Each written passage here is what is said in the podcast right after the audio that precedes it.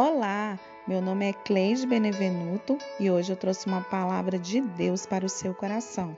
E o título da nossa mensagem hoje é: Para onde você olha? O Senhor lhe disse: Faça a réplica de uma serpente venenosa e coloca no alto de um poste. Todos que forem mordidos viverão se olharem para ela. Números 21, 8. Saulo tinha 16 anos quando dirigiu o veículo de fuga de um assalto que terminou em homicídio. Agora, aos 32 anos, Saulo diz: Recordo-me de estar sentado na cadeia da cidade quando caía em mim. Não vou para casa e percebi o que fizera. Não queria mais viver e não conseguia acreditar naquilo que acontecia. Hoje, Saulo é o líder da banda de louvor na capela da prisão e estuda para ser ministro da palavra de Deus. Ele acha que não merece a liberdade condicional e diz: Fizemos coisas horríveis, privamos as pessoas de verem seus entes queridos novamente.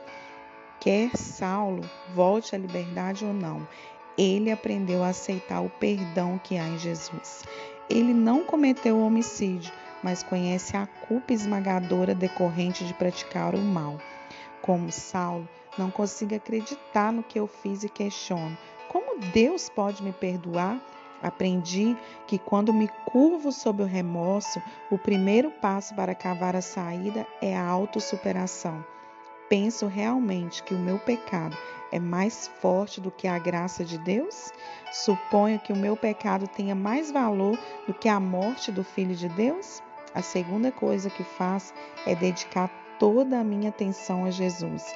Ele diz que, como Moisés levantou a serpente de bronze, também é necessário que o Filho do Homem seja levantado, para que todo aquele que nele crê tenha a vida eterna. Os israelitas, picados pelas serpentes venenosas, eram curados quando olhavam para a serpente de bronze. Eles só precisavam olhar para ela. Alguns podem ter olhado por motivos egoístas, outros podem ter duvidado, mas, mas todos os que olharam foram curados. Você está gemendo sob uma carga de culpa? Arrependa-se, depois esqueça-se de si mesmo. Fixe seus olhos em Jesus. A disciplina de Deus comprova que Ele nos ama. Os nossos olhos precisam, precisam estar fixos em Jesus. Se perdemos Ele de vista, nossa vida está perdida. Só há perdão de Deus se houver arrependimento. Uma pergunta para você nesse dia: para onde você olha? Certa vez, Pedro viu Jesus só que para ir até Jesus, ele teria que atravessar um mar. E ele falou: Deus, eu quero ir, Jesus, eu quero ir até o Senhor.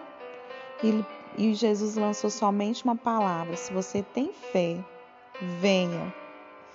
E sobre esta palavra, com os olhos fixos em Jesus, Pedro andou sobre as águas. Eu não sei qual que é o mar que você tem que andar. Eu não sei qual que é a dificuldade que você tem enfrentado para ir até Jesus. Mas de uma coisa eu tenho certeza: quando os nossos olhos estão fixos em Jesus e nós olhamos único e exclusivamente para Ele, nós não afundaremos. E eu quero orar por você. Deus, Entrego essa pessoa, Pai, que está ouvindo essa palavra hoje, Pai.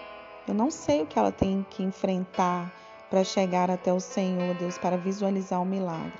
Mas de uma coisa eu tenho certeza, Pai, que o milagre pode alcançar ela aonde ela estiver, se ela tiver fé, Pai, e acreditar nas tuas promessas. Gere fé, gere arrependimento, gere, meu Deus, vida nesse coração nesse momento, Pai. Que todas as distrações, que tudo que o inimigo tem lançado, Deus, para trazer, ó Deus, a incredulidade nesse coração, Pai.